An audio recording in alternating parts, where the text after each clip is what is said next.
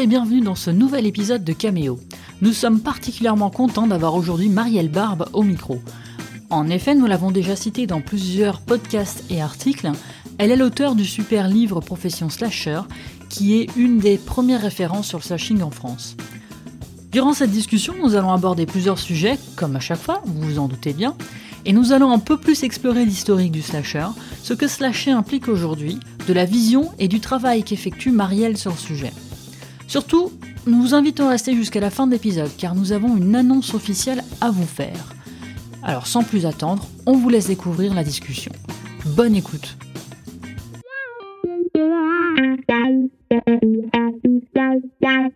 Eh bien bonjour tout le monde, bonjour Julien et surtout bonjour Marielle.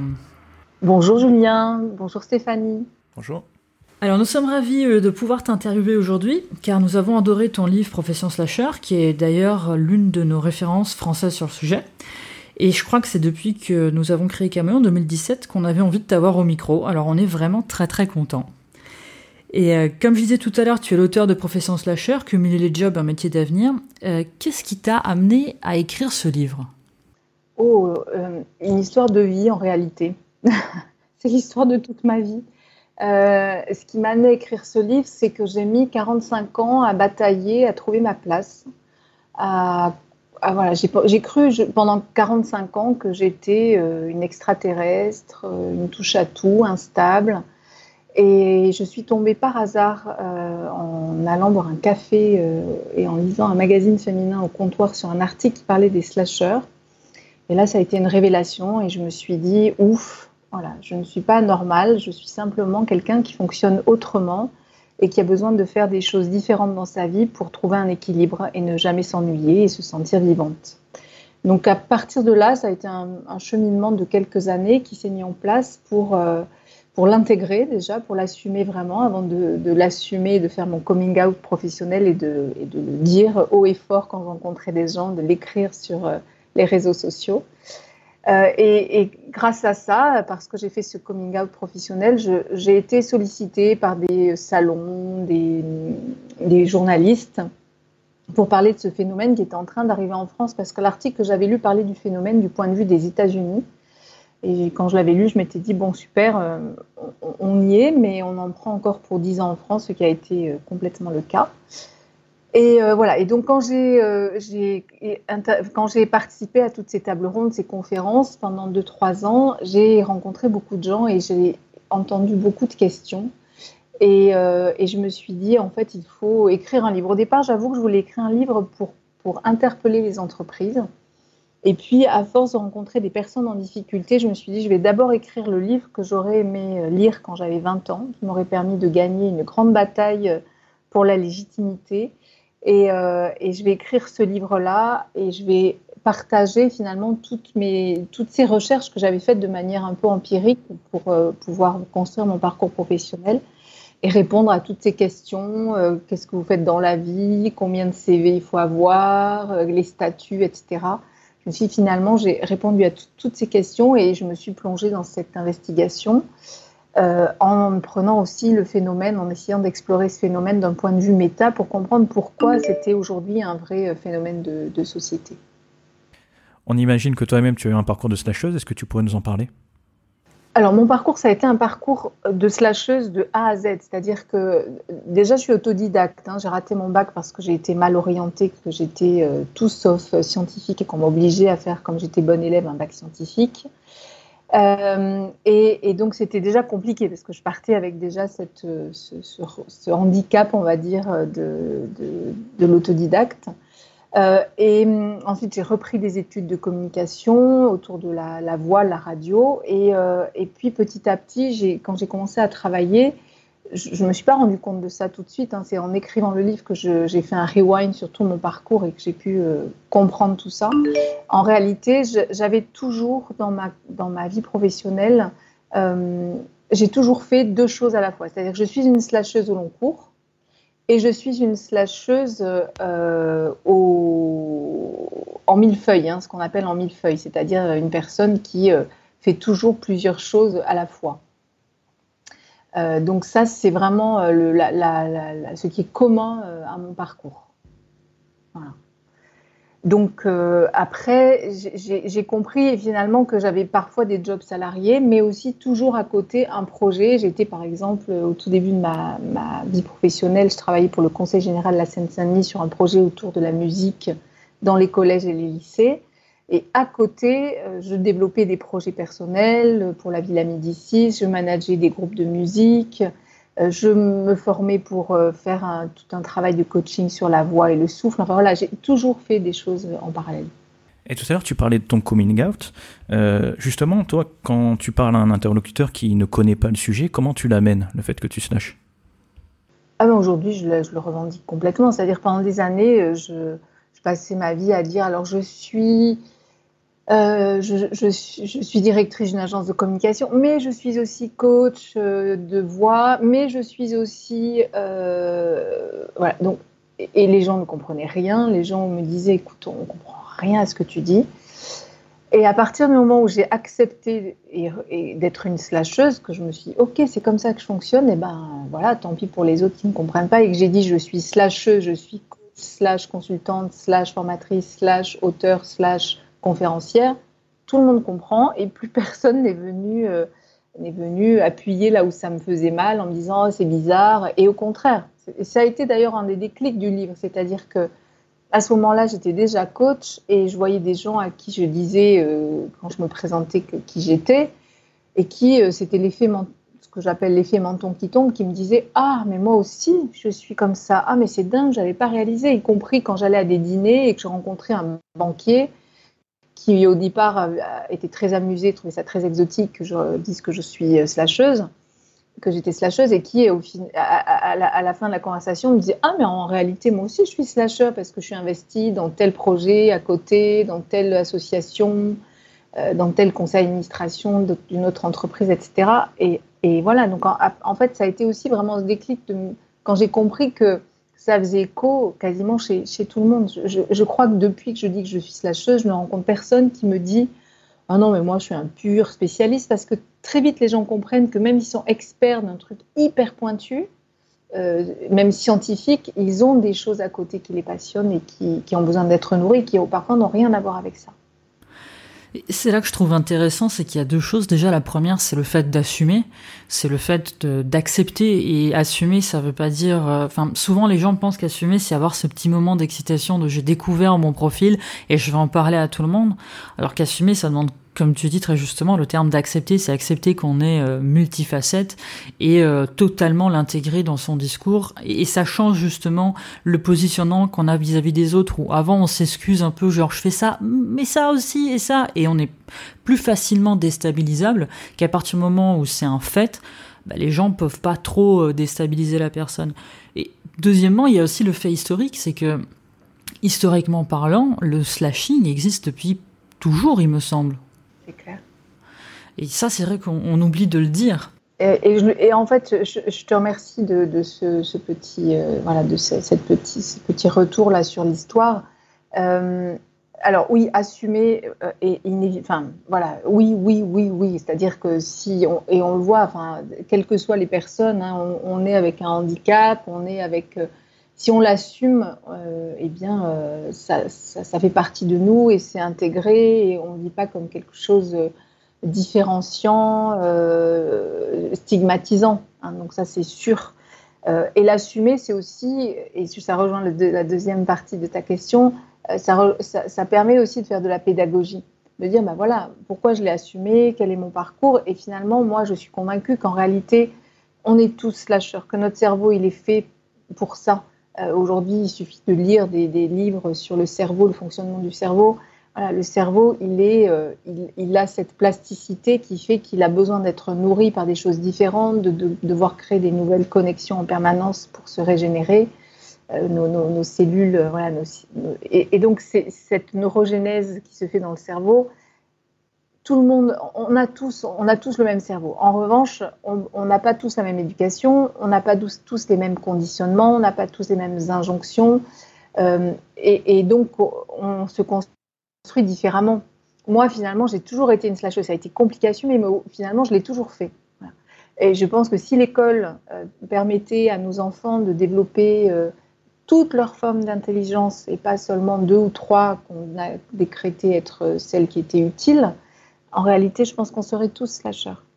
J'aime beaucoup le livre de, quelqu'un qui s'appelle euh, André Stern, qui, a écrit un livre chez Actes Sud qui s'appelle Je ne suis jamais allé à l'école et qui est fabuleux parce que ses parents, son père, c'était un peintre incroyable qui a mis en place des, méthodes euh, autour de la peinture euh, très révolutionnaires, Nathan Stern, et, ses parents ont fait le pari de dire finalement si on ne scolarise pas nos enfants, qu'est-ce qui se passe? Comment ils grandissent? Comment ils apprennent? Et alors il est tout sauf un chômeur, hein, il est évidemment un slasher, et quelqu'un de passionné qui a embrassé plein de sujets et qui surtout a toujours appris tout ce qu'il a appris, il l'a appris euh, porté par sa curiosité. C'est alors je fais un petit parenthèse sur ça parce que j'ai regardé pas mal de secrets d'histoire en ce moment et tout et j'ai notamment celui de Casanova et c'est un peu ce qui s'est passé aussi. Autrefois on avait justement cette culture de la curiosité. Et euh, un personnage comme Casanova qu'aujourd'hui on connaît euh, par ses aventures et ce genre de choses a été quand même dans un euh, alors je trouve plus le mot, orfanotrophie on dit en italien. C'est les endroits où on met les enfants qui ont été abandonnés par leurs parents. Un orphelinat, voilà. Et, en fait, c'est sa curiosité qui l'a amené à, aborder tous ces sujets. Euh, et, qui a fait qu'il a été euh, un personnage qui a réussi à se mimétiser partout par curiosité. Et c'est quelque chose qu'on oublie, euh, que les enfants, justement, ont cette capacité, cette curiosité naturelle qu'on déploie pas. Et c'est très juste, à l'école, on a décidé trois sujets sur les... Je crois qu'il y a entre, tout huit intelligences, donc par Howard Gardner. Et c'est que quelques-unes qui ont été mises en avant. Et c'est très intéressant, effectivement, de voir que qu'est-ce que ferait l'être humain s'il avait la liberté Et je pense que c'est quelque chose aussi qu'on est en train de retrouver en ce moment avec cette période de Covid, où les gens sont chez eux, où il y a eu justement ce confinement, et que... Chose, bien sûr. Et Mais que Dans l'histoire, hein, c'est toujours une histoire de normes. C'est une question de normes. Donc euh, la norme à la Renaissance, c'était la pluriactivité avec les polymaths. Alors on a vu des, voilà, des, des, personnes incroyables émerger, des, des, personnes dans leur multidimension qui ne se sont absolument pas bridées. Euh, Léonard de Vinci, il n'est jamais allé à l'école. Hein. Mais c'est ça. Et, quel génie, voilà. Alors bon, évidemment, on peut après, tout le monde n'est pas un génie, mais en tout cas, cette curiosité, elle conduit à aller explorer les territoires divers et variés, mais en réalité, il y a toujours des passerelles entre ces territoires. Euh, et, c'est ce qui est dommage, c'est qu'effectivement, en France notamment, à, l'école, on, met encore, hein, ça, change un peu, mais, euh, mais on met encore tout, tout, ces disciplines dans des silos, on étiquette les gens, t'es matheux, t'es littéraire. Euh, c'est ridicule. C'est ridicule et euh, voilà. Donc euh, bon, mais c'est comme ça et c'est une histoire de normes. Après la révolution industrielle est passée par là. Après il y a quelqu'un qui a eu la bonne idée d'inventer la notion de normes. Hein. C'était totalement aussi, ça a conduit à des, aberrations, mais on, le voit tout le temps. Hein. On fait des moyennes. Les moyennes ne racontent pas la réalité de la vie.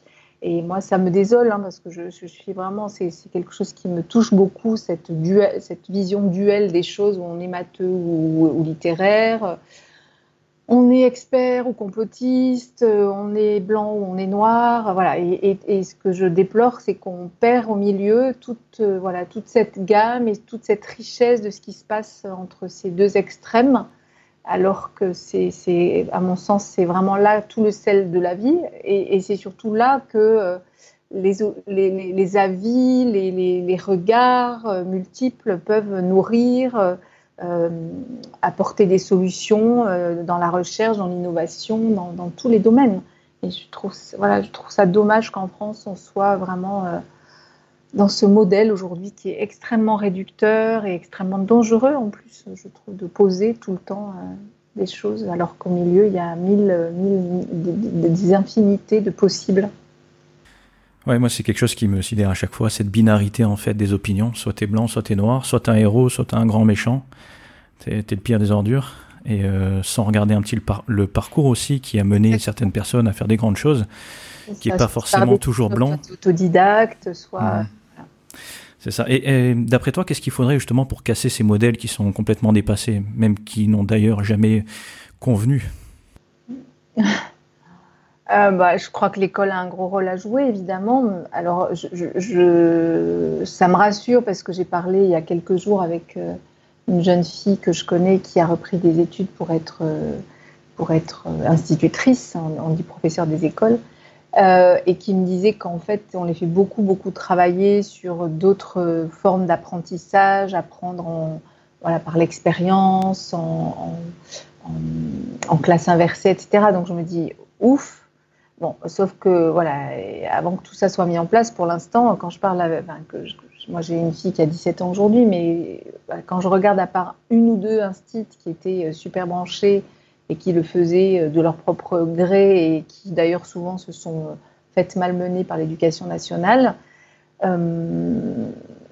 c'était pas encore le cas. Alors j'espère que ça va arriver. Donc il y, a un vrai, vrai, vrai travail de fond à faire. Et puis je, trouve ça aussi euh, triste parce que les modèles, on les connaît. Euh, euh, on voilà, je suis tombée il y a très peu de temps sur un documentaire à Nuit d'insomnie sur Public Sénat sur justement toutes ce qu'on appelle la nouvelle pédagogie avec Maria Montessori, Steiner, etc. C'était extraordinaire. C'était des films d'époque. On les voyait partir euh, au fin fond de l'Inde, assister à des colloques sur euh, l'éducation. Euh, donc c'était il y a plus d'un siècle. Hein. et, et, et, je me disais, mon Dieu, c'est décourageant en fait de voir l'énergie que ces gens ont mis pour partir au bout du monde, pour rejoindre d'autres personnes, faire, faire bouger les lignes et que rien n'a changé, en tout cas en France, pas grand-chose. Euh, il y a d'autres pays qui sont beaucoup plus avancés, notamment des pays nordiques, mais même les États-Unis, on peut, on peut, il y a quand même une approche très positive dans l'éducation aux États-Unis. On, va valoriser le travail de l'enfant.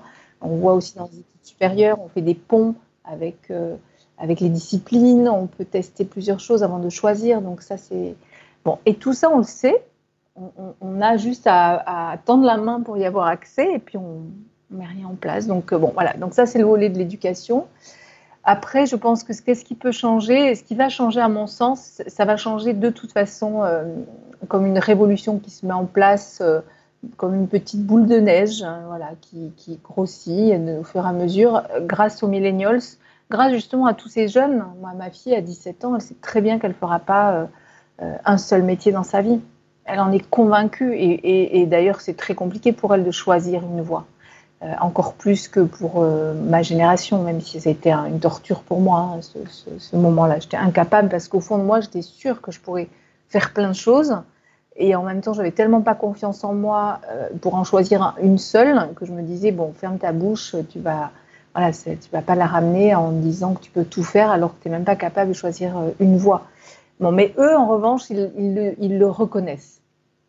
Et il dit c'est n'importe quoi. Et puis on voit bien, moi je coach beaucoup de jeunes qui euh, souvent sont bardés de diplômes et, qui viennent me voir au bout de 2-3 années de, euh, de, de fonctions dans des grosses boîtes, souvent des entreprises dans lesquelles ils ont rêvé de travailler. Je rêve d'aller travailler chez Amazon, je rêve d'aller travailler, peu importe. Et, et, je les vois arriver totalement dépités en me disant mais euh, en fait c'est pas du tout ça que j'imaginais la vie professionnelle. Et puis moi, ça ne m'intéresse pas du tout. Je ne produis pas de sens pour ma vie, je ne produis pas de sens pour la société.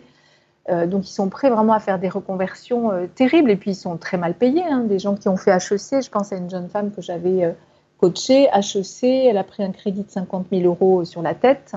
Elle rentre dans une grosse agence de pub, elle est au SMIC. Elle me dit, mais moi, tu comprends, je préfère être serveuse dans un bar où je vais gagner 2000 euros plus des pourboires et pouvoir m'adonner à ma passion qui est le stand-up parce que je peux gérer mes horaires et donc je peux aller à mes cours de stand-up le soir. Donc tous ces jeunes-là, eux, de toute façon, ils, sont en train de faire bouger les lignes.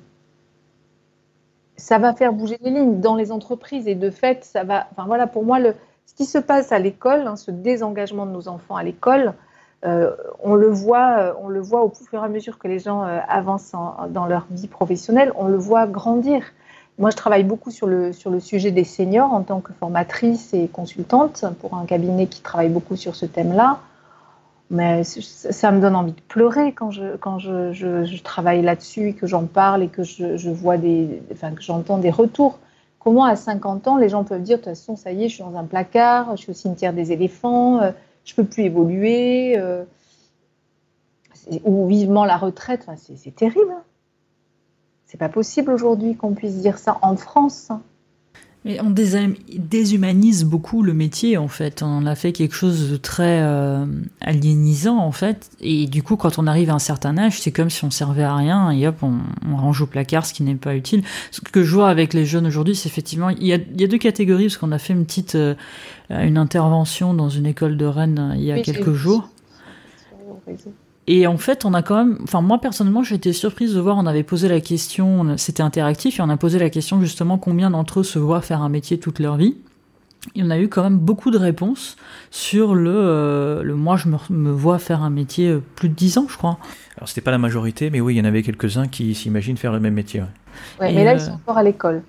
Exactement, ils viennent de sortir, de l'école. Tu vois, je les, je les vois 2, 3, 4, 5 ans après arriver en disant euh, parce que la question du sens, c'est exactement ce que tu disais, c'est que le sens, c'est-à-dire pour nos générations, moi j'ai 55 ans, mais euh, même pour des gens qui ont la quarantaine, à l'école, on ne nous demande jamais de réfléchir au sens qu'on veut donner à notre vie.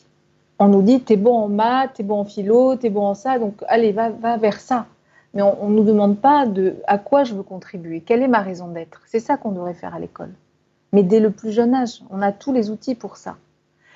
Et, cette notion d'utilité, du coup, on la, ferait, on la ferait évoluer au fil de notre carrière parce qu'on n'a plus envie forcément d'être utile à 20 ans. Pour les mêmes, pour les, ça ne veut pas dire qu'on ne va pas nourrir la même raison d'être, mais on n'a pas forcément envie de se mobiliser sur les mêmes sujets à 20 ans qu'à 30, qu'à 40, qu'à 50, qu'à 60. C'est une question d'évolution en plus. C'est complètement rester logique avec sa propre évolution, son évolution de pensée, son évolution de sens. Et on, Pardon. Et on sort aussi, ce qui me paraît évident, c'est qu'on sort de deux générations où le but de la vie, c'était euh, d'avoir un métier euh, sécuritaire, stable, d'avoir la sécurité de l'emploi, d'être euh, en CDI dans des bonnes, boîtes, hein, voilà, EDF, des endroits où on savait qu'on allait rester toute la vie, pour avoir une bonne retraite. Mais ça, ça a volé complètement en éclats et, y compris pour les jeunes, ils ne se projettent pas du tout là-dedans. Donc c'est aussi ce qui fait que certaines entreprises et certaines institutions et, des, et la fonction publique aussi peinent à recruter aujourd'hui. Parce que cette promesse-là, elle, cette promesse-là, elle, elle, ne marche plus. C'est ça, le contexte n'est plus du tout le même qu'avant. En fait, pour nos grands-parents et nos parents, c'était pas du tout les mêmes problématiques. Donc on est un moment de bascule, hein. et c'est intéressant parce qu'on va voir. Et puis alors là, en plus, euh, s'invite dans tout ça euh, des, une crise euh, sans précédent. Enfin voilà, moi je, lis beaucoup sur les impacts économiques en ce moment et ça me, ça me terrifie tout ce que je lis. Et voilà, c'est quand même parce que c'est à, l'échelle mondiale, donc ça, va, ça va être catastrophique. Mais, mais voilà, donc on, on, est, on voit bien que cette question de la sécurité là, c'est c'est plus du tout le sujet. Ce que je trouve intéressant, c'est justement que cette question du sens qui a été moquée pendant un moment. Enfin, moi, je me souviens à, la fac, les peu de fois où j'ai dit, mais j'aimerais bien faire quelque chose qui a du sens, où on m'avait mm. répondu, mais enfin, le sens n'apporte pas forcément de l'argent ou, un revenu. Aujourd'hui, elle est en train de devenir centrale. Et, euh, et on voit beaucoup de personnes qui sont en réorientation dans leur vie, parce que justement, ce sens prend, euh, bah, prend tout son sens. et, euh, et, je pense que c'est quelque chose qui devrait effectivement être travaillé à la base. Nous, personnellement, c'est ce qu'on travaille en, accompagnement avec les gens, c'est justement ce sens. Et c'est encore plus intéressant quand on a des slash, parce que tu le parles très bien dans ton bouquin, justement, trouver le lien qui lie ces slash. Ah, pour moi, c'est la clé. C'est la clé parce que sinon, on a toujours l'impression de se perdre. Et puis, c'est, ça peut être une errance infinie. Euh, et, puis la société, elle nous renvoie ça. Parce que moi, quand je, disais je fais ça, mais je fais aussi ça, mais demain je ferai, je ferai ça, mais hier je faisais ça, franchement, c'était cacophonique. Et je, comprends aujourd'hui que c'était cacophonique pour l'extérieur. Donc si on ne trouve pas le sens, euh, et même pour soi, on a peur de se perdre. Et une fois qu'on a trouvé le lien entre tous ces différents slash, les différents centres d'intérêt qu'on porte, nos différents métiers, nos différentes activités, tout se simplifie. Et après, c'est une histoire de, comme dans la vie en général, de priorisation, de choix, euh, pas tout faire à la fois. Donc, euh, quoi qu'il en soit, voilà, on doit prioriser des choses. Mais euh, on, est, il y a quelque chose qui, est justement une sécurité intérieure de, de savoir pourquoi on est fait, quel est le sens qu'on veut donner à notre vie, qu'est-ce qui nous donne envie de nous lever le matin. C'est le fameux ikigai des, Japonais. Et on a cru longtemps que sur l'île d'Okinawa, c'était l'alimentation, l'air, l'eau, etc., l'exercice physique qui faisait rendre les gens centenaires. On a oublié cette dimension justement du sens. Quel sens que, ces gens se posent tous les jours la question quel sens je vais donner à ma vie aujourd'hui? Donc, euh, cette question du sens, elle est évidemment euh, centrale. Et, après, le sens, une fois qu'on bah, on se dit, bah, ce sens, je vais l'explorer en allant euh, m'amuser dans le sujet de l'éducation, en étant euh, coach, en étant jardinier, peu importe. Mais, mais, en tout cas, ça part toujours de, du même noyau, de la même source. C'est marrant parce que j'ai l'impression que souvent ici, on fait l'inverse un petit peu. On essaye de d'abord chercher euh, une activité et ensuite d'y caser du sens dans ça. Plutôt que se poser des questions sur quel sens moi j'ai envie de donner à mon parcours, quel est mon fil conducteur? Ça, c'est quelque chose qu'on entend très très souvent euh, dans la communauté. C'est une des premières questions, les personnes qui nous rejoignent, de mais qu'est-ce que je dois faire comme activité, qu'est-ce que je dois faire, c'est quoi, quel choix je dois faire par rapport entre ça, ça, ça? Et euh, toujours essayer ben, justement de leur faire prendre un peu de recul sur, mais oui, mais qu'est-ce qui vous, vous, vous, vraiment vous fait vibrer, quoi? Avec la dimension financière aussi, hein, en, incluant les différents facteurs de l'ikigai dont tu parlais. Ah bah complètement, le financier, on ne peut pas l'extraire. Hein. C'est hyper important aussi de savoir où on en est, ce qu'on veut euh, par rapport à ça. Mais euh, oui, on, nous la enfin, cette question-là. Alors maintenant, c'est réjouissant parce que vraiment, tout, enfin, tous les jeunes que je rencontre, mais vraiment, c'est saisissant. Ils font des choix radicaux, vraiment radicaux, et euh, très courageux, audacieux. Euh, donc vraiment, c'est plutôt, euh, c'est plutôt enthousiasmant. Mm. Mais c'est pas simple pour eux hein, non plus encore. Hein. Ah non, c'est pas simple, c'est pas simple. Surtout d'arriver aussi à comprendre que ben, c'est vrai que quand on fait son ikigai, par exemple, si on fait cet exercice-là, eh bien, il va pas y avoir écrit un, métier au centre. Il faut pas s'attendre à ce qui est écrit euh, un métier clairement défini, qui est avec un, un, intitulé de poste, qui voilà. Après, ce, que tu dis me fait penser à une anecdote que j'ai vécue justement quand je travaillais euh, pour Zebrock au Bahut quand j'étais toute jeune. Euh, et, j'allais dans les collèges et les lycées et, je faisais des ateliers déjà pour aider les jeunes à révéler des talents autour de, de cet alibi qui était la musique. À l'époque, je croyais que c'était la musique qui était le sujet, mais en réalité, je faisais toujours déjà la même chose que ce que je fais aujourd'hui. Et, j'étais allée au fin fond de la banlieue la plus horrible qu'on peut imaginer, de Seine-Saint-Denis, dans un endroit où on a envie de se pendre quand on arrive, en se disant comment c'est possible de parquer des gens dans des cités pareilles. J'étais dans ce collège et il faisait beau et j'ai proposé, c'était une classe avec uniquement des jeunes filles destinées à être techniciennes de surface. Hein. Et je leur ai dit, écoutez, il fait beau, sortons les tables, les bancs et allons travailler au soleil dehors. Et euh, je leur ai dit, hop, vous laissez les, feuilles quadrillées, vous allez, euh, vous allez euh, on va prendre des feuilles blanches, on n'est pas à l'école, on lâche le côté scolaire, etc. donc je fais cet atelier avec elle. Et à la fin de l'atelier, il y a une jeune fille qui est venue me voir et qui m'a dit, Madame, est-ce que je peux, je, précise que j'avais 26 ans, hein, donc est-ce que je peux vous poser une question personnelle? Je dis, bah, vas-y. Elle me dit, est-ce que votre métier est-ce que c'est votre métier là ce que vous faites avec nous aujourd'hui? Je lui dis oui, c'est mon métier. Elle me dit comment il s'appelle? Je, n'en ai aucune idée, tu vois. Moi, j'avais rêvé de faire ça, j'avais rêvé de travailler autour de la musique avec des ados. On me l'a apporté sur un plateau euh, en or massif. Euh, mais je n'ai même pas, voilà, je n'ai même pas de fiche de poste, je ne sais même pas quel est l'intitulé de ma mission, à part euh, chargée de mission. Euh, et je lui dis, bah, tiens, tu vois, je ne sais pas, peut-être qu'il y a un nom à inventer, peut-être c'est toi qui vas l'inventer, et peut-être un jour c'est toi qui vas l'inventer aussi, qui va inventer ton métier. Et elle, m'a rajouté une question en me disant, mais ça veut dire qu'on vous paye pour faire ça? Parce qu'elle me voyait tellement euh, m'éclater et, être là euh, dans, voilà, dans la créativité pure et dans l'échange avec eux, qu'elle pouvait même pas imaginer qu'on pouvait être payé pour faire ça. Et ça, ça reste vraiment un des. Voilà, chaque fois que j'en parle, j'ai la chair de poule. Ça reste un moment. Euh, voilà, moi, je rêve de ça. Je rêve qu'aujourd'hui, euh, chacun soit à la place singulière qui est la sienne. Et, effectivement, je crois qu'on a tous inventé des métiers protéiformes qui n'existent pas avec des petits bouts de puzzle qui, voilà, et qui changent. Euh, voilà, et on le voit aujourd'hui. De toute façon, ça ne marche plus. L'obsolescence des compétences, elle est fulgurante. Donc, de toute façon, on va inventer des, activités professionnelles ou des modes de travail plutôt euh, qui vont être totalement singuliers, faits de, euh, petits fils différents, de pièces de puzzle, de rafistolage, mais qui vont donner une forme vraiment singulière. Quand je donne des ateliers en, entreprise, euh, je, fais un atelier qui dure une heure et demie qui s'appelle Slashez-vous.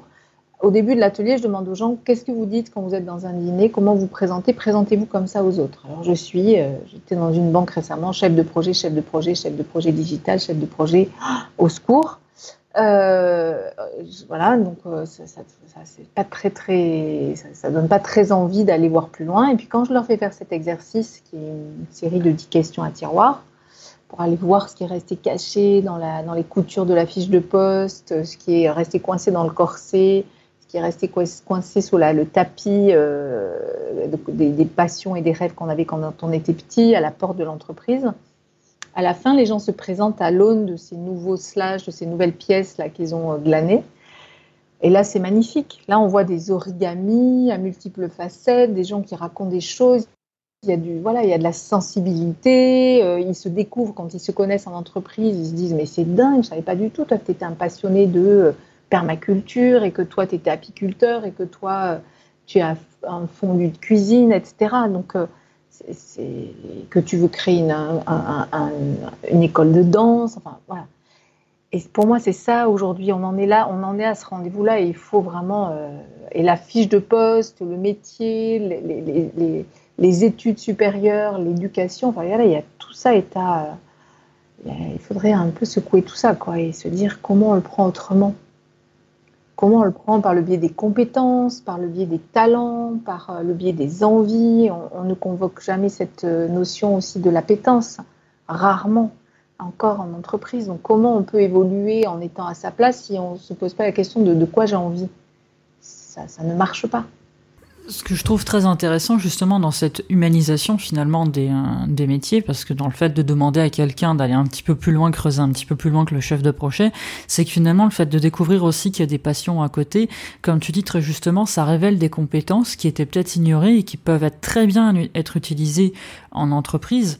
Et finalement le fait de, de remettre l'humain au centre, parce que l'humain est multifacette, on est tous multifacettes. Enfin, aujourd'hui on parle beaucoup du slashing, de la multipotentialité, de ce genre de choses et beaucoup de personnes en parlent comme si c'était un effet de mode. C'est pour ça que tout à l'heure, j'ai un peu insisté sur le fait qu'historiquement, ça existe depuis toujours. Mais cette humanisation et ce diamant qui a plusieurs facettes est important parce que finalement ses compétences, si quelqu'un est passionné de cuisine et a peut-être dans son jeune âge travaillé en cuisine, ben il sait aussi ce que c'est que euh, une, euh, une, organisation dans la cuisine. Il peut peut-être l'amener autre part.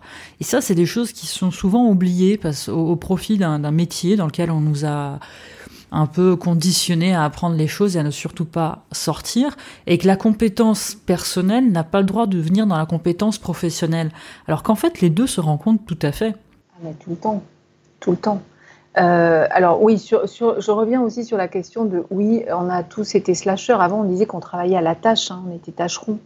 Euh, mes deux grands-parents étaient des slasheurs et pourtant ils avaient des boulots euh, salariés, mais à côté ils faisaient plein d'autres choses pour faire bouillir la marmite. Euh, donc oui, de toute façon, là, c'est vraiment encore un truc à déconditionner. Mais par rapport à cette euh, porosité entre les compétences personnelles et professionnelles, oui, oui, oui, oui, oui. Et, surtout, les, les, entreprises ont tout à gagner à, faire euh, cette passerelle et à aller chercher, à aller identifier ces compétences qui sont souvent totalement cachées, parce que les gens n'osent même pas le dire. Euh, et qu'on ne prend même pas le temps d'interroger. Et on voit que les entreprises qu'ils font, des, entreprises comme Decathlon, j'ai rencontré le gouvernement canadien il y a deux ans, donc euh, c'est extraordinaire ce qu'ils font euh, dans ce sens-là. Mais pour, pour elles, c'est un, un atout énorme parce qu'on a dans l'entreprise des compétences qu'on est obligé parfois d'aller chercher ailleurs parce qu'on n'a juste pas conscience qu'elles sont là. On n'a pas pris le soin d'aller voir si elles étaient là ou pas. Donc on va aller chercher une compétence à l'extérieur en faisant appel à un cabinet de recrutement qui va nous coûter cher, alors qu'on a une personne qui peut-être dans cette entreprise à un poste commence à s'ennuyer, à ronronner et ne demanderait qu'une chose, c'est de développer une compétence personnelle qu'elle a développée euh, dans le, cadre soit d'une activité précédente, soit d'une activité euh, personnelle euh, en dehors de son job, et dont l'entreprise pourrait bénéficier. Mais moi, en tant que consultante, je vois ça tous les jours, tous les jours, tous les jours. Des, choses qui sont du non-sens, euh, du non-sens euh, pur. C'est, je, recrute un prof de yoga alors que j'ai sous les yeux quelqu'un qui est en train de se, certifier et qui adorerait pouvoir parfaire son, parcours, enfin cette nouvelle expérience en partageant ça avec ses collègues à l'heure du déjeuner. On fait appel à un apiculteur pour installer un toit, euh, un toit euh, avec un potager avec euh, des ruches. on fait appel à une association alors qu'il y a un, salarié qui est apiculteur et qui aurait adoré faire ça et en faire un objet aussi de partage autour de cet atelier de la récolte du miel avec ses, collègues. Je le vois tout le temps, tout le temps, tout le temps. Donc pour moi, aujourd'hui, c'est d'ailleurs un vrai sujet, c'est un sujet sur lequel je m'engage et, et, je suis en train de travailler à un projet d'étude euh, que j'ai différé à la rentrée prochaine du fait du Covid, parce que c'est compliqué aujourd'hui d'aller euh, expérimenter euh, in situ comment quelqu'un peut être trois jours sur un poste et deux jours sur un autre alors que les gens sont en télétravail. Mais voilà, moi, je suis convaincue qu'il y a une, équation win-win, gagnant-gagnant à fond entre le collaborateur, le salarié et l'entreprise et à lui permettre d'hybrider son, sa vie professionnelle, son profil professionnel en faisant euh, deux jours euh, quelque chose, trois jours autre chose, euh, que ce soit en interne ou d'ailleurs ou en externe de, l'entreprise. et ce que ça va permettre aux collaborateurs, aux salariés de se sentir plus épanouis, plus enthousiastes, plus engagés, d'avoir la promesse qu'il peut évoluer au fil de sa vie et donc de lui donner envie de rester aussi dans l'entreprise? D'être plus créatif, plus innovant, enfin j'en passais des meilleurs, et à l'entreprise de travailler aussi la question de la guerre des talents, hein, de répondre à ce vrai sujet, de l'attractivité, de donner envie aux gens de, de, travailler chez eux parce qu'ils ont la promesse d'évoluer au fil de leur vie, euh, de travailler la question de la mobilité, de la flexibilité et, in fine, de la performance économique. Et donc, je voudrais faire cette démonstration autour d'une étude dans une dizaine d'entreprises portée par des chercheurs, des neuroscientifiques, euh, et voilà, vraiment euh, la suivre, l'analyser pour pouvoir voir ce qui se passe quand, euh, voilà, comment se passe cette équation gagnant-gagnant, qu'est-ce que ça met en jeu, quelles sont les difficultés, et, parce que je, suis convaincue, certains le font de manière très empirique et intuitive, et ça marche, donc il faut qu'on aille un peu plus loin aujourd'hui. Et d'après toi, qu'est-ce qui fait que les entreprises, enfin certaines entreprises ne voient pas justement cette possibilité de collaboration win-win en, laissant la chance à, leurs employés de, mais de pouvoir faire d'autres activités au sein même de leur, entreprise. Et une deuxième question qui en découle aussi, si toi tu as envie de faire ça dans ton entreprise, comment tu pourrais le mettre en avant? Comment tu peux en parler à tes, supérieurs? Alors, euh, qu'est-ce qui fait que l'entreprise euh, n'y arrive pas? C'est une question d'acculturation. C'est exactement comme l'école si tu veux, l'école, euh, l'école tant qu'on comprendra pas et qu'on n'apprendra pas aux, aux, et aux futurs profs qu'il euh, y a plusieurs formes d'intelligence, 8, même 9, si on, on rajoute, selon Ward Garner, la dimension spirituelle de la personne, euh, bah ça, c'est une histoire de, c'est une question de, de sensibilisation, d'acculturation, de, pédagogie. Et voilà, il faut comprendre comment ça fonctionne. Donc l'école, c'est ça. Et, le travail, aujourd'hui, le modèle, euh, c'est la fiche de poste. On est recruté à un instant T, on a peut-être très envie de faire ce job, mais à l'instant T plus 2 ans, 3 ans, 4 ans, 5 ans, on est déjà passé à autre chose. Et, aujourd'hui, autour du recrutement, la, question de l'envie, elle n'est pas encore euh, reconnue comme essentielle. Euh, je suis allée donner une conférence il y a peu de temps dans un, je ne vais pas citer où, c'était, mais je suis sortie, euh, voilà, j'étais un peu abattue euh, parce que j'ai entendu un chef d'entreprise me dire, écoutez, l'entreprise n'est pas là pour permettre aux collaborateurs de s'épanouir. Bah, moi, quand j'entends ça, je me dis, alors attention, je suis où? Je croyais qu'on était sorti de l'ère des dinosaures. Bon, voilà, mais on est encore à certains endroits. Donc, l'entreprise, elle a besoin, c'est pour ça que je veux faire une étude, parce qu'aujourd'hui, qui marche en France, c'est la preuve par euh, les sciences, euh, l'exemple, etc. Donc, donnons l'exemple, montrons que c'est possible, montrons ce qui marche, montrons les impacts que ça a eu pour dire, regardez, voilà, c'est possible, c'est pas si compliqué parce qu'en réalité, Decathlon le fait de manière empirique et c'est très simple et ça marche très bien. Donc, c'est possible, c'est pas si compliqué, mais évidemment, ça demande de remettre en question les représentations qu'on a, les modes de recrutement, euh, de trouver des astuces pour euh, donner un peu plus d'élasticité à cette fiche de poste, hein, de, desserrer un peu le corset, peut-être d'inventer autre chose hein, en termes de recrutement. Enfin voilà, il y a un vrai sujet. Quand, je vous parle avec des RH qui m'ont dit, nous, on a testé des choses, on a des gens qui sont euh, de purs slashers et qui viennent chez nous en disant, je veux bien faire de mission et ça nous arrange parce qu'on a besoin de plus en plus de postes souples, hybrides, agiles. Mais ces gens-là reviennent souvent vers nous en nous disant, euh, deux, trois ans après, euh, Ok, je me suis éclatée, c'est super, mais en revanche, euh, je, vois que je ne progresse pas aussi vite que mes copains qui sont mono-sujets. C'est normal parce que sur la fiche de poste, on a un intitulé. Donc, je vais progresser sur une mission, mais si je suis sur trois, quatre missions, comment je progresse dans la boîte? C'est un vrai sujet. C'est un vrai sujet sur plein de choses aussi, parce qu'il y a le côté où, les l'entreprise, suite à l'hyper-taylorisation qu'on a eue, c'était des, des entrepreneurs, donc des gens euh, qui avaient accès à la culture, qui employaient des, euh, des gens qui n'avaient pas accès à la culture en tant qu'ouvriers. Et ça, j'ai l'impression que c'est resté aujourd'hui encore, c'est qu'on prend des employés, mais il faut surtout pas leur donner de la liberté ou leur donner euh, trop de choses d'indépendance parce que sinon ça va être l'anarchie. C'est quelque chose que moi j'ai déjà entendu en entreprise, c'est si on donne trop de liberté, il va y avoir l'anarchie. Et ça aussi, il faut que ça change euh, de ce côté-là. Un gros travail. Hein. Moi j'ai entendu récemment, je parlais avec une jeune femme que je connais qui travaille dans une très grosse entreprise. Elle avait négocié parce qu'elle avait euh, monté un projet personnel et du coup elle, elle est rentrée dans un dispositif où elle, a, elle pouvait allouer 10% de son temps justement à faire de la veille, de la recherche, de l'inspiration pour venir nourrir des projets d'innovation. Mais au bout d'un moment, son boss lui disait Ah, écoute, tu sais quoi, là, tu as débordé d'une heure, euh, tu es, allé à une conférence, mais là, euh, tu, as, passé une heure de plus que prévu à, ce temps-là. Et tant qu'on ne comprend pas que c'est une richesse, hein, moi je suis toujours étonnée de voir à quel point les gens, parfois dans leur propre entreprise, ne connaissent même pas un quart du tiers, que parfois j'en connais plus qu'eux, euh, sur ce qui se passe dans leur entreprise. Parce qu'il n'y a aucune curiosité. Ils sont à leur poste, à leur tâche. On regarde pas ce qui se passe à côté. Et, et, et c'est silo. Et on voit bien. Alors, ce qui est intéressant, c'est que la question de, du télétravail, avec cette obligation à télétravailler qu'on a eue autour, de, de, ce confinement et qui continue, permet de, faire la démonstration, encore par l'exemple, que finalement les gens sont quand même engagés, ils travaillent chez eux, même s'ils ne travaillent pas de la même manière, mais ils travaillent quand même et peut-être ils sont plus efficaces sur euh, leur mission.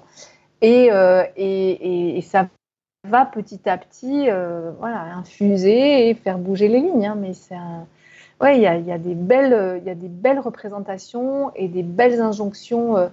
Moi, je, me suis quand même retrouvée une fois dans ma vie dans une entreprise où quand on riait, parce qu'un client euh, nous avait fait un truc euh, tellement euh, aberrant qu'on prenait des fous rires, la, directrice venait et, nous regardait avec des yeux noirs d'un air de dire Bon, c'est bon, bosser, là, ça suffit de rigoler.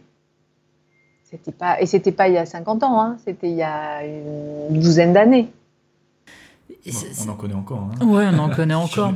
Mais c'est ça qui est intéressant, c'est qu'il y, a la croyance au niveau du travail, il y a aussi la personne. Hein, c'est un travail aussi un, personnel que de vous, de vous lâcher, que d'apprendre à lâcher. On a souvent des gens qui deviennent patrons et qui du coup euh, prennent l'habit euh, caricatural du patron en disant bah, ça signifie qu'il euh, faut travailler, donc c'est quand même un instrument de torture hein, dans le terme même travailler à la base. Donc voilà, on n'est pas là pour s'amuser et si on s'amuse, ça veut dire qu'on ne travaille pas parce que c'est un truc de sérieux.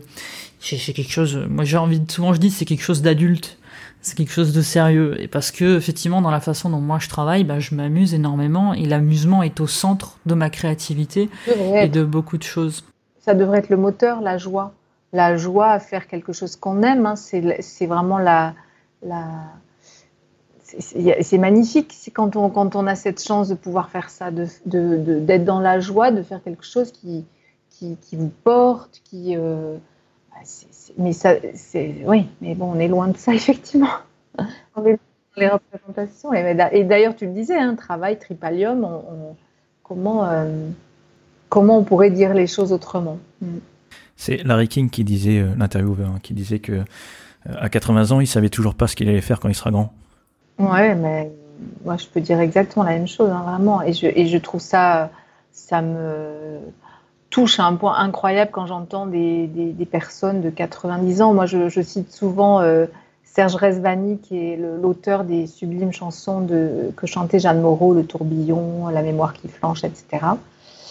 Et ce monsieur qui a 80, je pense 14 ans aujourd'hui, il dit ça quand on lui dit mais quel est votre voilà votre secret de jeunesse? Il dit l'enthousiasme. Mm. Voilà, l'enthousiasme. Et lui, il se définit comme un comme un artiste pluri-indisciplinaire. Et voilà, il dit, et chaque fois que je, suis arrivée à un endroit où, et c'est magnifique, hein, je vous invite à écouter sur France Culture, il y a un podcast euh, sur l'émission À voix nue de lui, de, cinq émissions, c'est juste euh, un, voilà, un moment merveilleux de résilience et de, de, liberté, hein, en tout cas une, une source d'inspiration incroyable. Euh, et, il dit que chaque fois qu'il arrivait quelque part, il sentait qu'il ronronnait, qu'il est devenu un peintre reconnu et qu'il était, euh, qu'il avait une cote. Et là, il a dit, bah, je suis parti faire autre chose parce que je, ça y est, j'étais cuit. Et, euh, donc, je trouve ça merveilleux, oui. C'est, vrai, moi, je travaille beaucoup avec des seniors et je leur dis tout le temps ça, jusqu'au bout, jusqu'à notre dernier souffle, on va continuer à se développer. C'est pas parce qu'on est à la retraite qu'on, voilà, qu'on ne va pas continuer à grandir et euh, c'est tellement important. Mm. C'est important, d'autant plus que c'est un trait de culpabilité chez beaucoup de jeunes slashers qui, apprennent à, peine à connaître leur profil, qui se culpabilisent justement d'avoir ces envies, qui se culpabilisent d'avoir cette joie et cet enthousiasme, et que de vouloir changer. Après, pour moi, il y a aussi une part d'impatience dans beaucoup de profils qu'on rencontre au niveau de ces personnes qui s'ignorent un petit peu Mm. C'est une forme d'impatience qui les fait partir rapidement sur un autre métier et qui, je pense qu'à partir du moment où on, l'assume de plus en plus et qu'on apprend vraiment à, plonger dans la découverte de son propre profil de slasher, donc de multipassionné, donc à vraiment prendre en compte qu'il y a des compétences à récupérer des deux côtés, aussi bien professionnelles que personnelles, et qu'on peut professionnaliser l'une et personnaliser l'autre, euh, c'est là où cette impatience se calme et que c'est ça qui est intéressant, c'est le fait d'arriver à un stade et de se dire c'est bon, j'ai compris, je sais faire, je veux passer à autre chose. Chez beaucoup de personnes, c'est vu comme de l'instabilité. Alors que chez d'autres, c'est juste vu comme bah, c'est la fin de quelque chose et c'est top, j'ai réussi, je passe à autre chose. Et cette culpabilité, je la trouve terrible parce qu'on la rencontre énormément et il y a toujours ce côté derrière aussi de professionnaliser quelque chose en disant mais du coup comment est-ce que je vais faire une activité pérenne si je change tout le temps? Mm. ah, euh, Oui, c'est très juste. Alors l'impatience, moi je la rencontre aussi beaucoup chez les gens que je vois. Euh, après aussi chez les jeunes, parce que quand on est jeune, on voudrait déjà être arrivé au bout du chemin, mais non, il y a tout le chemin à faire. Mais au-delà de ça, effectivement, c'est propre euh, aussi aux slashers dans le sens où, mais parce que même s'ils ils fonctionnent de la sorte, il y a quand même le poids hein, de, la société. Qu'est-ce que tu veux faire plus tard? Mais on, commence à, dire ça aux enfants tellement jeunes. Donc il y a quand même moi, je, la maternelle. Voilà. Donc moi j'étais toujours, euh, j'ai toujours été une slasheuse, mais pour autant j'avais quand même, et on est dans une société judéo-chrétienne où la question de la vocation est portée au nu. On porte les gens au nu qui ont une vocation, qui ont eu la révélation d'être médecin, euh, peintre. Euh, euh, peu importe, hein, euh, voilà, euh, tennisman, bon, mais, tout le monde n'a pas, cette chance-là. Je trouve que c'est une vraie chance parce que on n'a pas à batailler et, à se dire qu'est-ce que je veux faire et, c'est depuis toujours qu'on a un stylo dans les mains et qu'on sait qu'on veut dessiner. Mais pour la majorité des gens, malheureusement, cette question de la vocation, elle ne marche plus ça, ne, ça, n'est plus ça le, sens du travail aujourd'hui, à mon avis. Hein, d'autres peuvent avoir une autre idée de, tout ça, mais y compris euh, quand on est, euh, par exemple, euh, moi je vois des médecins qui, depuis qu'ils sont finis leurs études, hein, qui ont peut-être 55, 60 ans, n'ont jamais ouvert un livre de, médecine. Plus jamais. Ils ont appris, ils, font leurs petites ordonnances, ils donnent ce qu'il faut faire, et puis basta. je trouve ça grave. C'est-à-dire que voilà, parfois j'ai la sensation d'en savoir plus que certains sur certains sujets. Donc, c'est, mais on, nous a conditionné. Tu choisis un métier, tu pars sur, une, sur une, échelle ascendante, tu montes les, échelons. Mais tout ce qui est autour de l'échelle, les petits chemins de traverse, les petits endroits qu'on a envie d'aller explorer, euh, tout ça, ça n'existe pas pour la majorité des gens. Donc, on, on, a beau se reconnaître slasher, on a quand même cette injonction à trouver sa place. Et c'est légitime d'ailleurs de chercher à trouver sa place. C'est, à mon sens, le but ultime de la vie. Hein, c'est vraiment le connais-toi toi-même, et, mais c'est un chemin. Et, à partir du moment où on comprend ça, ça, enlève aussi de la pression, de se dire, OK, ça prendra peut-être toute une vie, mais pour autant, je n'ai pas forcément à répondre à l'injonction de quelle est ma vocation. J'aime beaucoup à la place de la vocation la notion que, que, défendait euh, Ken Robinson. Je suis vraiment euh, très triste, j'étais très triste d'apprendre mort. Euh, qui disait, qui parlait plutôt de la notion d'élément. Où je me sens dans mon élément. Et il faut que j'ai quoi voilà, dans ma besace pour que je puisse me sentir dans mon élément. Et, et il peut y avoir des, des, ingrédients qui changent pour se sentir bien dans son élément. Voilà. Mais ce qui est marrant aussi, c'est que toutes ces personnes que tu citais tout à l'heure, euh, qui ont soi-disant eu une vocation et qui ne font que ça parce qu'ils ont révolutionné leur, leur secteur, euh, on s'aperçoit assez rapidement que c'est des gens justement qui sont inspirés d'autres domaines parce qu'ils s'intéressent à beaucoup de domaines différents. On a eu l'occasion de faire une conférence dans une école euh, d'informatique euh, sur euh, justement mettre en avant les gens qui ont révolutionné le monde de, de l'informatique, qui ont fait avancer tout ça, et on s'est aperçu assez rapidement que c'est des gens justement qui s'intéressaient à plein de choses, la littérature, les langues, plein plein plein de choses, et ils se sont inspirés, ils ont pris des idées à droite à gauche, ils ont fait avancer leur domaine, et je me demandais justement si ben, finalement l'informatique c'était leur élément, c'était leur euh, leur raison d'être, enfin, c'était leur fil conducteur, et à côté, qui était nourri par toutes ces autres, tous ces autres domaines qui l'ont apporté des idées, qui l'ont apporté des, des, méthodes pour résoudre des problèmes euh, qui, qui coinçaient un petit peu à l'époque. Et moi, je pense qu'une activité n'est jamais la raison d'être. Euh, c'est pas l'informatique qui est la raison d'être. C'est ce que l'informatique, c'est quand on pose toujours la question de pourquoi. Moi, souvent dans les ateliers que je fais, les gens à la fin me disent bon bah ma raison d'être, c'est je veux changer le monde. Ok, mais à part quelques gros salauds sur la planète, on veut tous contribuer à changer le monde pour faire un monde meilleur pour nous, pour nos enfants, etc., pour la, pour, euh, pour la planète et la, nature. Mais comment tu le fais? Il y en a qui changent le monde en étant prof, il y en a qui changent le monde en étant médecin, il y en a qui changent le monde en, euh, travaillant dans des orphelinats. comment on, change le monde? Et, c'est derrière tout ça, derrière ces pourquoi et en fouillant qu'on va comprendre vraiment quel est le moteur de chacun. Et, donc, c'est pas le. Et, effectivement, sur la question des passerelles, euh, sur le, sur, aujourd'hui, les scientifiques le reconnaissent. Ils disent qu'une bonne équipe et, que les équipes qui ont, qui ont fait émerger les plus grandes, les plus grandes euh, recherches, enfin les plus grandes, je ne trouve pas le mot, les plus grandes innovations, euh, révolutions hein, dans les sciences, étaient souvent des équipes hybrides où on avait quelqu'un d'extrêmement spécialiste et une personne à côté qui était justement un profil beaucoup plus slasher, curieux, euh, qui, euh, en allant explorer d'autres territoires, ramenait une idée euh, qui allait germer. Voilà, et, c'est vraiment, aujourd'hui, on sait que ça marche comme ça. Pierre-Marie Liedo, hein, il défend beaucoup ça dans sa manière de travailler, des équipes hybrides qui, dirigent la, la partie neurosciences de l'Institut Pasteur voilà, et qui a démontré effectivement que les deux grands poisons de nos cerveaux qui, a, empêché notre neurogénèse d'avoir lieu et de, créer de nouveaux euh, neurones jusqu'à la fin de la vie, c'était le stress et la routine. Donc, euh, et donc lui, dans ses équipes, il va aussi chercher des, profils extrêmement euh, multiples. Et il associe aux experts ces profils-là. Depuis tout à l'heure, on parle de fil conducteur, d'éléments, de raison d'être. Toi, c'est quoi justement ton fil conducteur? Ah, moi, ma raison d'être, elle, est vraiment très très simple. Hein, et je vous parlais de cette euh, expérience dans, les collèges et les lycées. Euh, à l'époque, justement, je croyais que ma raison d'être, c'était la musique, ma passion, c'était la musique, mais pas, du tout. En fait, déjà, quand j'ai revisité tout ça et que j'ai revisité mon parcours en écrivant le livre, je me suis rendu compte que ma raison d'être, c'est quoi que j'ai fait, que j'ai travaillé dans la culture, dans la musique, dans l'écologie, dans le développement personnel, dans le développement professionnel, c'est euh, révéler des potentiels multiples chez des personnes ou dans des organisations euh, pour contribuer au bon sens du monde. Euh, c'est ça. Toujours. Quoi que j'ai fait.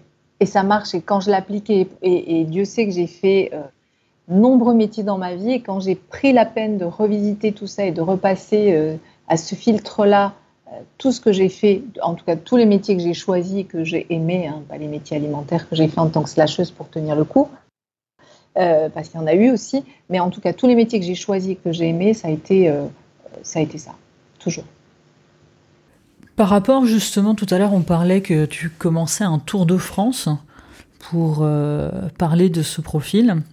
Est-ce que tu peux nous en dire un peu plus? Oui, je, démarre deux choses. Je démarre ce que, j'ai évoqué tout à l'heure, c'est une étude que j'ai menée euh, dans une dizaine d'entreprises.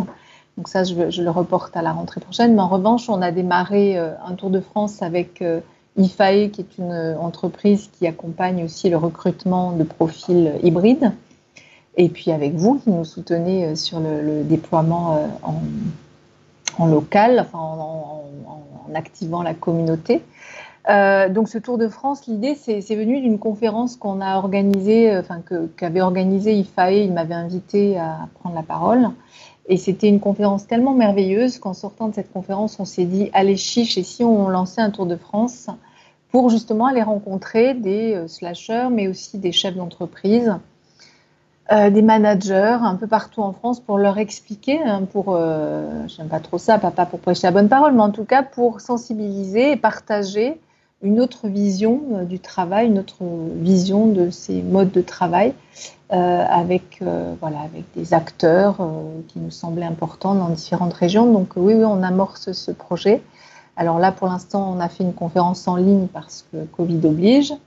Euh, et on verra la prochaine qui vraisemblablement se, se déroulera à Lille si euh, on arrive à, se déplacer quand même à Lille euh, pour rencontrer aussi d'autres acteurs. Voilà. Conférence qui est disponible sur YouTube. Oui, oui, oui. Ça, on va mettre en lien dans l'épisode, dans les notes de l'épisode de toute façon. Euh, moi, je voulais poser une petite question parce que c'est une question qu'on nous pose souvent.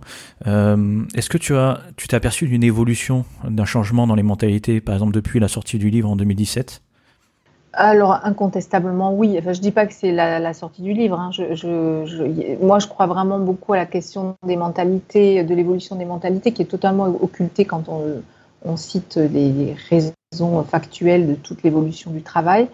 Euh, voilà, je pense c'est une, vraie évolution de conscience hein, chez, les, très jeunes qui ne se contentent plus de choses dont on pouvait se contenter nous ou nos parents. Euh, oui, oui, oui, oui, oui. Euh, le nombre de, ça m'amuse aujourd'hui. Il n'y a pas un jour où je découvre pas un nouveau profil de slasher sur LinkedIn. je me suis amusée à tenir des comptes depuis la sortie du livre pour voir combien de gens se déclaraient slasher tous les. Je le fais pas tous les, tous les, toutes les semaines, mais je le fais tous les deux trois mois. Bah, ça évolue de manière euh, phénoménale hein, sur les réseaux sociaux. Euh, oui, oui, bien sûr, bien sûr, bien sûr. Je me suis aperçu aussi qu'il y avait beaucoup de slasheuses, d'ailleurs, aussi. Il y a plus de slasheuses sur LinkedIn que de slasheurs. Ben, en fait, on est un peu, c'est ce que je défendais dans le livre, hein, on est un peu slasheuses, de toute façon, les femmes plus, plus que les hommes par euh, historiquement, hein, je dis pas que. Souvent, on me demande, mais est-ce que c'est le cerveau qui fait ça? On est différent. Je ne veux même pas répondre à cette question-là parce que euh, elle ne m'intéresse pas. Je pense que si on, voilà, si on, avait éduqué les enfants autrement, c'est aussi un héritage culturel très très fort. Hein. C'est les femmes qui s'occupaient des enfants. Après, elles se sont mises à travailler en continuant de s'occuper des enfants, de la maison, etc. Donc, il y a, y a, un vrai, euh, voilà, il y a un vrai travail encore sur la charge mentale des femmes à faire. Mais euh, mais en tout cas, oui, oui, il y a beaucoup, beaucoup de. Aujourd'hui, c'est rare que les gens me disent, euh, je le vois dans les conférences, avant, quand je disais qui, qui, je commençais toujours les conférences en disant qui connaît le terme slasher, il y avait quoi, peut-être une dizaine de personnes qui connaissaient. Euh, et maintenant, c'est plutôt, euh, par exemple, là, quand je suis allée chez Decathlon donner une conférence, tout le monde savait ce qu'était un slasher.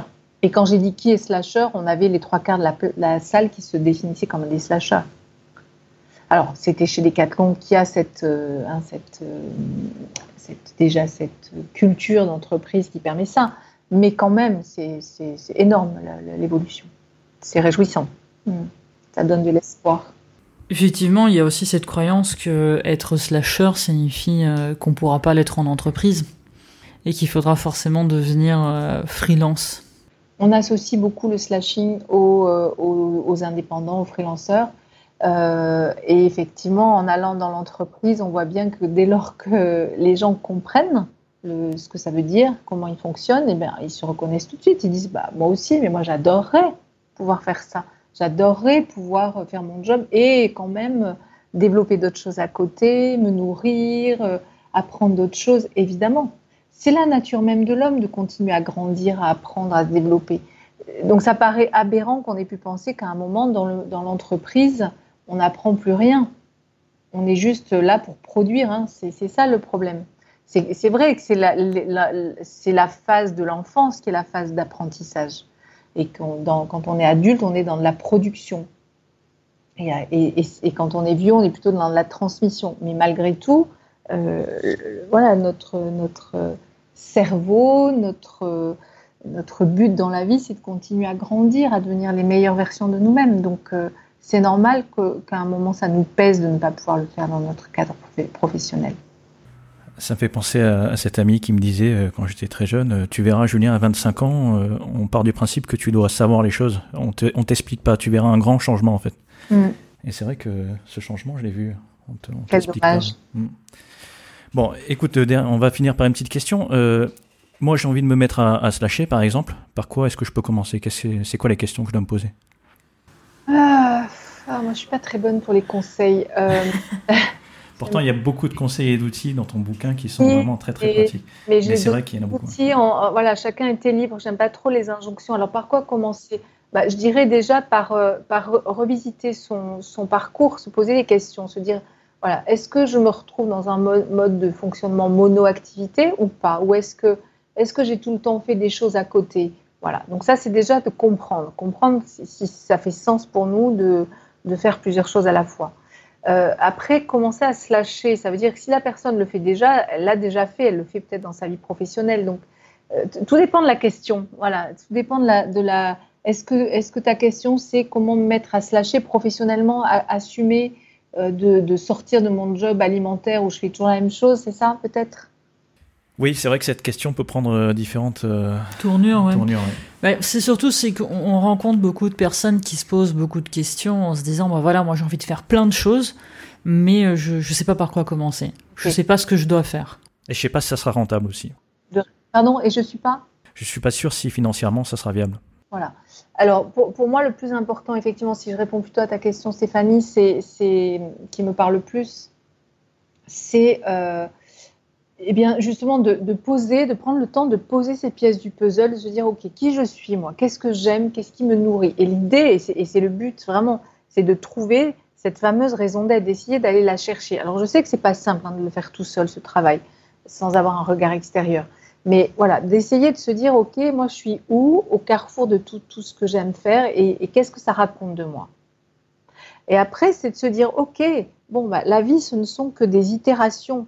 Donc, une fois, moi, ce qui m'a soulagée quand j'ai découvert que j'étais slasheuse et qui m'a enlevé une grande pression, c'est de me dire finalement, c'est bon, maintenant je le sais, c'est pas grave. Là, même si j'ai un job qui est moins, voilà, qui est moins, qui est moins de l'ordre du slashing, euh, aujourd'hui, mais je sais qu'à côté, je fais d'autres choses et ça me nourrit et je sais pourquoi j'ai besoin de faire ces autres choses à côté. Voilà. Donc la, question, elle est plutôt de questionner de quoi on a besoin pour trouver cet équilibre. Parce que cet équilibre, c'est vraiment la définition de la santé. Hein. C'est l'équilibre physique, euh, psychologique et relationnel. Donc euh, si je fais, si je, si je, j'ai des activités, qu'elles soient d'ailleurs bénévoles ou salariées, peu importe, mais qui font que j'ai ce fameux cocktail entre des choses qui nourrissent ma tête, d'autres qui nourrissent mon cœur et d'autres mon corps, bah, fatalement, je vais sans doute être plus équilibrée et, et, moins m'ennuyer. Voilà. Donc, c'est de prioriser toujours, de se dire, OK, qu'est-ce qui est plus important aujourd'hui? Parce qu'on a tous des contingences différentes. Est-ce que c'est plus important que j'assure ma sécurité pour payer mon loyer, m'occuper de mes enfants, etc. Et à côté, qu'est-ce que je peux faire pour, en parallèle, quand même ouvrir des espaces de respiration, d'inspiration euh, et avoir cette sensation que voilà, je, je, ne suis pas euh, enfermée dans un carcan à faire des choses qui nourrissent pas assez de sens. Qu'est-ce que je peux faire simplement à côté pour venir nourrir ça?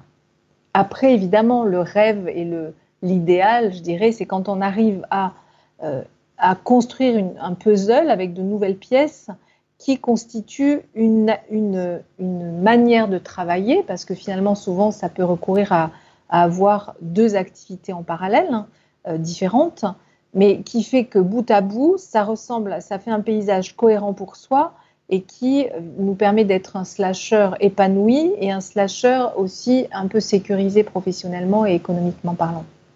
Et aussi cohérent, hein, pour qu'on ait quelque chose qui, soit lisible pour l'extérieur, pour que voilà, pour que, mais, en, général, quand on trouve le sens, ça devient toujours lisible pour l'extérieur. Je me souviens d'une journaliste que j'ai interviewée pour le livre et qui était aussi euh, décoratrice d'intérieur et qui faisait du homestaging. Elle voyait pas le lien entre les deux. Et c'est une de ses amies qui lui a dit, mais si, quand tu euh, organises un article, il y, y, a quelque chose que tu mets en place pour que ce soit facile d'y rentrer dedans pour la personne qui le lit. Donc c'est et quand tu vas nettoyer une maison, la, la remettre en ordre, eh ben c'est la même chose. Tu procèdes de la même dynamique de permettre à la personne de se sentir bien dans sa maison et d'y rentrer facilement et de se poser là-dedans. Donc on trouve toujours le fil conducteur. Et une fois qu'on l'a trouvé, c'est beaucoup plus simple parce que c'est un peu notre, c'est un peu comme une, c'est un peu comme une référence. À chaque fois, on se dit ok, est-ce que ça nourrit ça? Est-ce que euh, j'y suis ou pas? Et ça évite parfois de se perdre parce que si on n'y est pas, moi je suis curieuse par nature, donc il y a plein de sujets qui m'intéressent. Mais parfois je me dis, ok Marielle, sois honnête, est-ce que ça nourrit assez ta raison d'être? Non, donc bah, amuse-toi, explore, lis, mais va pas y consacrer un temps dingue. Et en tout cas, ne te perds pas dans l'illusion que peut-être ça pourrait être un nouveau job. Hmm. C'est un peu ça. Mais bon, moi, ça, voilà, c'est un peu le, mais la question est trop vaste pour pouvoir y répondre en deux minutes. Hein. Franchement, il n'y euh, a, pas un cas qui est le même. Et, vraiment d'arrêter de, se mettre de la pression aussi en se disant la vie est longue. Euh, et donc, euh, on peut explorer plein de choses à d'autres moments. On ne pourra pas tout mener de front. donc, retour aux essentiels retour à ce qui est vraiment important pour ne pas se sentir s'étioler, euh, disparaître euh, et, s'éteindre à petit feu. Quels sont ces essentiels? Et puis, et puis la vie est une longue exploration et donc, euh, donc ça, ça à l'infini jusqu'à ce qu'on s'éteigne. Mm. C'est vrai, on parle souvent de bienveillance envers les autres, mais peu de bienveillance ah. envers soi-même. Sûr, on s'en met une pression, mon Dieu. Mm. Et en parlant de bienveillance envers les autres, je voudrais faire un petit big up justement à tous ces amis qu'on peut avoir et que je pense tout le monde a déjà eu, qui euh, sont ceux qui euh, nous permettent des fois de d'éclairer des des parties de notre profil et qui sont capables de venir nous dire mais si regarde en fait ce que tu fais là c'est ce que tu fais là aussi et, et qui sont une ressource incroyable parce qu'ils nous permettent de, de prendre du recul et de changer de regard des fois parce qu'ils sont ils nous connaissent bien et c'est ça que je trouve intéressant aussi et, et tout à fait dans, dans, ce que tu disais tout à l'heure l'idée de se d'apprendre à se connaître c'est le fait que eux nous connaissent donc ils nous voient aussi dans leur dans l'ensemble et avec beaucoup moins d'angoisse que nous nous pouvons avoir des fois sur nous-mêmes et c'est ce qui leur permet justement de nous mettre en évidence genre mais attends mais regarde ce que tu fais là tu vas le mettre là mmh. et j'ai eu la chance très jeune d'avoir des amis qui m'ont permis de le montrer c'est ce qui fait que mon CV qui a été très disparate dans tous les métiers en deux secondes, j'avais vite repéré les choses que je pouvais récupérer d'un métier à un autre. Et quand j'ai fait, et j'ai repris mes anciennes présentations, qu'on avait déjà commencé à bien travailler sur Cameo, ça m'a surprise de me rendre compte que j'avais récupéré dans tous les métiers totalement différents des choses en disant oui j'ai fait ça c'était totalement différent mais j'ai appris à faire ça et ça qui me permet aujourd'hui de faire ça et ça et donc en fait le carrefour de ces deux choses me permet d'avoir cette troisième compétence. Et ça c'est essentiel. Et sans ces amis, je suis pas sûre que j'aurais eu la capacité de le voir. Les amis sont effectivement parfois de très bonnes ressources pour, pour, pour nous aider parce que pour nous-mêmes, on n'est jamais très objectif, surtout quand on se met la pression et qu'on se sent illégitime. Euh, et, je, rebondis sur ce que tu viens de dire, ça me semble vraiment essentiel. C'est ça, quand je parlais de, de, de grands cycles et d'itérations, c'est que euh, parfois, quand on, regarde de l'extérieur, on se dit que ça n'a rien à voir euh, entre telle et telle activité, c'est complètement iconoclaste, disparate. En réalité, quand on prend ce fil et qu'on voit effectivement comment chaque compétence est transférée, transmutée, évolue dans la suite de nos vies et comment, comment en se croisant, ça tricote de nouvelles compétences, etc. Et ça, c'est vraiment justement une clé, à, mon sens, à, donner aux gens qu'on rencontre qui sont perdus en disant keep cool, regarde, regarde quand tu as fait ça, ça et ça, comment ça t'a amené à ça. Donc ça va continuer et c'est un long chemin et, rien n'est jamais perdu. Hein. c'est vraiment comme dans la nature. Hein. Rien, ne, rien ne se perd, tout se, se, transforme. Donc c'est exactement ça. Mm. Et rien ne s'arrête aussi. Hier, j'étais en train de faire une formation euh, avec un, dessinateur, euh, Barbucci, Alessandro Barbucci, qui est dessinateur de Doll, de Monster Allergy, de beaucoup de choses, qui était très très connu en Italie. Et il disait justement que, il parlait du syndrome de l'imposteur et de toutes ces choses qui nous bloquaient et que en fait c'est quelque chose qui va jamais s'arrêter mais ça signifie qu'en fait l'être humain est toujours en évolution et qu'en fait là il parlait d'art, l'artiste en lui ne fait qu'évoluer et c'est la même chose pour une personne. C'est on a cette croyance qu'on va arriver à un certain moment dans notre métier et qu'on va rester stable. C'est bon, j'ai arrivé, j'ai atteint, j'ai coché la cage, la case que je voulais avoir. Je viens faire le petit lapsus avec la cage je voulais avoir. Et effectivement, elle se transforme en cage. Donc en fait, on va plus évoluer, alors qu'en fait, non, c'est faux, on continue à évoluer et, finalement, bah, tant mieux et c'est génial parce que la vie est un apprentissage continu. On le voit tous les jours avec les inventions et les découvertes qu'on fait. Et ce serait absurde que de croire que l'être humain arriverait à un stade de maturation euh, perpétuel à un certain âge ou à un certain métier voilà, moi je dirais que si je devais résumer euh, notre échange, et, ça rejoint ce que, la question que me posait Julien, qu'est-ce qui doit évoluer euh, aujourd'hui, qu'est-ce qui doit bouger et comment, c'est de faire comprendre, alors il y a de la pédagogie à mener, euh, à tous, hein, à nous tous, salariés, indépendants, peu importe, mais aussi aux entreprises, et je pense que les entreprises, et, à l'école hein, aussi, mais que, voilà, qu'effectivement la question de l'évolution, euh, si on ne la prend pas en compte dans, la vie professionnelle, euh, on va aller dans des murs. Hein. Enfin, après, on y est déjà à certains endroits, hein, très, clairement. Donc euh, après, c'est peut-être voilà, on est peut-être obligé de passer par certaines confrontations brutales pour pouvoir switcher. Mais pour moi, s'il y a aujourd'hui un enjeu qui est très très très important, enfin un sujet qui me mobilise, c'est celui-ci, justement. C'est la prendre conscience que euh, l'évolution, l'évolution dans le, champ professionnel, euh, c'est comme dans la vie en général, et, on a trop oublié cette dimension-là. Eh bien, écoute, euh, tout ça est passionnant et je pense que cette discussion, on pourrait la mener pendant encore plusieurs heures. Ensemble, j'ai bien senti. peut-être, peut-être d'autres épisodes dans le futur, on verra bien. je te propose de terminer par les questions rapides, les questions one shot. Euh, y a-t-il un livre que tu conseilles régulièrement? Oui, alors il y a un livre que j'ai offert beaucoup, euh, qui est Siddhartha de Hermann Hesse, qui est justement un très beau euh, parcours d'un brahman, un parcours initiatique et qui est sublimement bien écrit. Donc ça, c'est vraiment un livre. Et un autre, en fait, les deux qui me sont venus, c'est aussi Deep sur la route d'Henri Beauchot, qui était un psychanalyste et qui a revisité le mythe Deep et qui est aussi une épopée incroyable. Voilà, je dirais Siddhartha et et Siddhartha, en plus, il est en poche, il est tout petit. Et voilà, je sais à quel point les gens ont été, quand ils ne connaissaient pas, ont été touchés par ce livre. Livre qu'on m'a conseillé maintes fois de lire et que j'ai toujours pas commencé, qui est toujours sur ma, ma table de chevet. Euh, deuxième petite question, quel conseil tu donnerais à ton toi de 20 ans? Euh, Ose.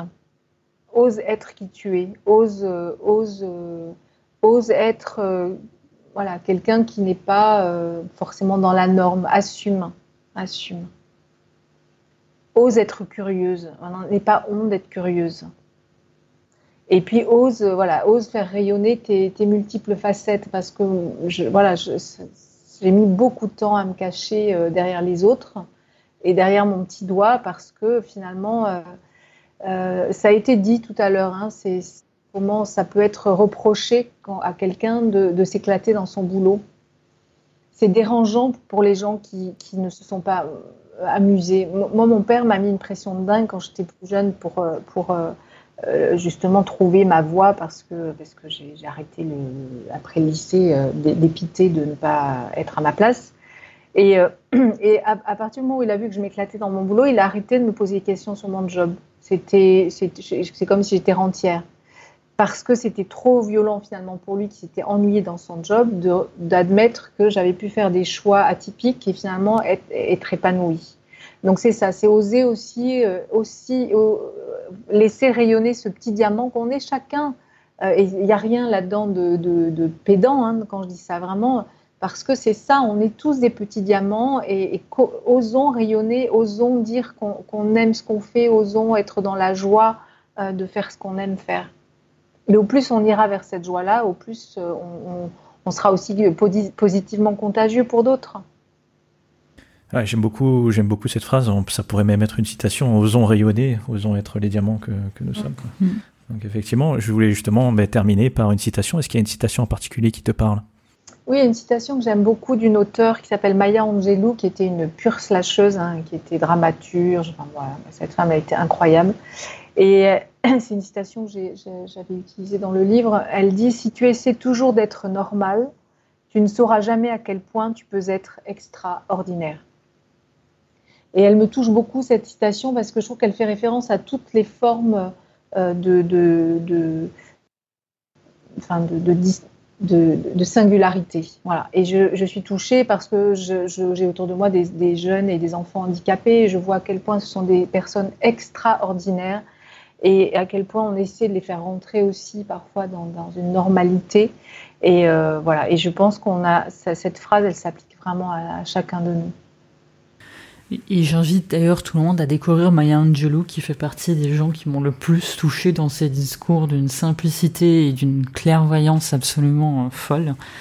Et euh, c'est très drôle parce que je, je potassais ton livre justement hier pour euh, parler justement de cette interview et tout. Et c'est la première citation sur laquelle je suis tombée en me disant ah, c'est vrai Maya Angelou, il y a eu tellement de vidéos d'elle et de, de, de poésie qu'elle a pu faire qui m'ont touché au plus haut niveau, outre le fait qu'elle a eu une vie incroyable et c'est un parcours de résilience et de, de, d'évolution et de, de, sagesse absolument fantastique. C'est vraiment une personne qui m'inspire énormément. Eh ben écoute, merci beaucoup pour cette interview. On est vraiment ravis d'avoir pu t'avoir au, micro. On espère un plaisir euh, largement partagé. Écoute, on espère peut-être faire d'autres euh, d'autres petites interviews sur peut-être des sujets un peu plus poussés. On verra ça ensemble. Je penser avec plaisir. Ce sera top et merci beaucoup et on te souhaite une très bonne journée. À bientôt. Merci, très belle journée, à bientôt.